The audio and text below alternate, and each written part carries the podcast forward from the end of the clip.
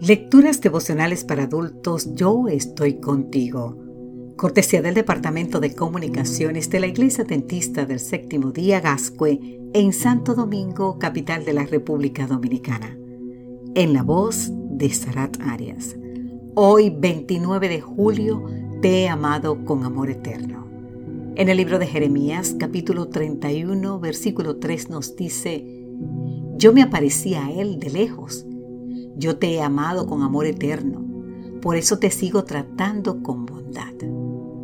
La doctora Marian Rojas Estapé afirma que nos hace mucho bien traer a la memoria el recuerdo de personas que nos aman, que nos hacen sentir queridos. El hijo pródigo constituye un buen ejemplo de lo dicho por la doctora Rojas. Cuando el rebelde muchacho se encontraba en las más abyecta situación en la condición más miserable de la vida, lo que le devolvió la sensatez y el tino fue recordar todo lo bueno que había tenido en la casa de su padre. Jesús lo contó con estas palabras en el libro de San Lucas, capítulo 15, versículos 17 y 18. Volviendo en sí dijo, ¿cuántos jornaleros en casa de mi padre tienen abundancia de pan? Y yo aquí perezco de hambre. Me levantaré e iré a mi Padre, y le diré, Padre, he pecado contra el cielo y contra ti. ¿Cuándo decidió levantarse y volver al hogar? Cuando recordó que en su casa siempre hubo pan, que en su casa estaba el Padre. Esos recuerdos le dieron la fuerza para creer que su situación podría mejorar.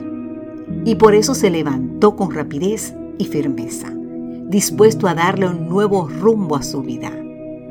Su pasado estaba lleno de rebeldía, de despilfarro, de pecado, pero también su pasado hablaba de una casa donde siempre hubo comida, de un padre que era todo amor, en tanto que su pecado lo ataba a quedarse a cuidar cerdos. El recuerdo de la casa del padre le devolvió el sentido a su vida.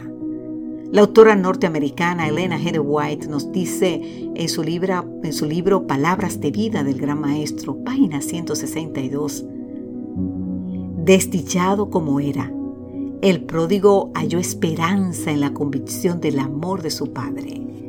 Fue ese amor el que lo atrajo hacia el hogar.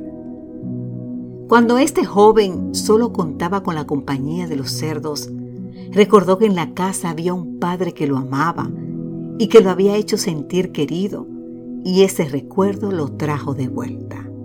Querido amigo, querida amiga, a todos los que quizás sintamos que nadie nos ama, las palabras de Jeremías nos ofrecen una bocanada de aire fresco.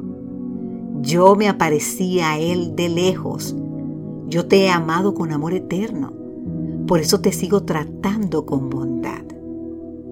Hoy, querido amigo, querida amiga, levántate, levantémonos, volvamos al Padre, recibamos su bondadoso abrazo, dejemos que nos diga al oído lo mucho que nos ama. Amén.